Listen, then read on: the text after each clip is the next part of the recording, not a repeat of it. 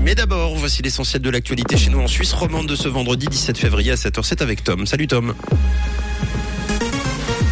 Bonjour Mathieu, bonjour à tous. Au sommaire de l'actualité, les caméras que les CFF prévoient d'installer dans les gares ne plaisent pas. Les travailleurs étrangers reviennent en Suisse après la pandémie et une journée dominée par les nuages aujourd'hui.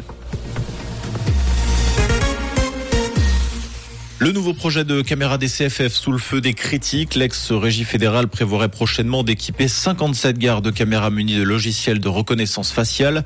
Ces caméras sont appelées à collecter des informations telles que la taille, le sexe, le temps que l'on passe dans un magasin ou encore l'argent dépensé à la pharmacie. Mais bien que les CFF assurent que les données collectées seront anonymes et ne serviront qu'à améliorer le service aux clients et à accroître la sécurité dans les gares, la mesure entraîne une levée de bouclier. La première installation du genre pourrait voir le jour dès septembre dans la gare de Chafouz.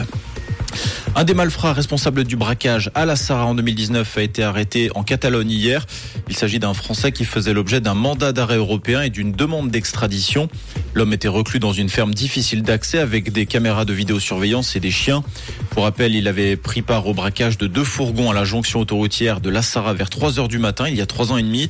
Sept des 13 suspects de cette attaque avaient déjà été interpellés dans la région lyonnaise et placés en détention. Lui en cours la réclusion à vie en France pour vol à main armée, à une organisation criminelle et incendie criminel. Les travailleurs étrangers ont été nombreux à venir s'installer en Suisse l'an dernier, plus 26% par rapport à 2021 selon le secrétariat d'État aux migrations. Ces chiffres sont expliqués par un effet de rattrapage suite à la pandémie de coronavirus où les travailleurs étrangers avaient été moins nombreux à venir. La pénurie de main-d'œuvre peut également justifier ce rebond. Les Italiens sont les plus nombreux devant les Allemands, les Portugais et les Français.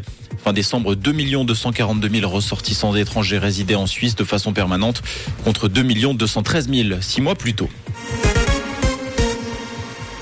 La directrice du photoforum à Bienne a été mise à la porte. Selon le journal du Jura, le comité directeur justifie le licenciement par un manque de présence sur place. À ses yeux, la curatrice se trouvait davantage à Bruxelles où elle était basée. De son côté, la principale intéressée estime avoir été licenciée parce qu'elle est une jeune mère. Elle mentionne une réunion à son retour de congé maternité lors de laquelle elle a été interrogée sur sa vision de la maternité et de sa vie privée. La directrice sera encore en poste jusqu'à juillet. À l'étranger, en Turquie, 11 jours après le séisme, deux femmes ont pu être extraites vivantes des décombres hier.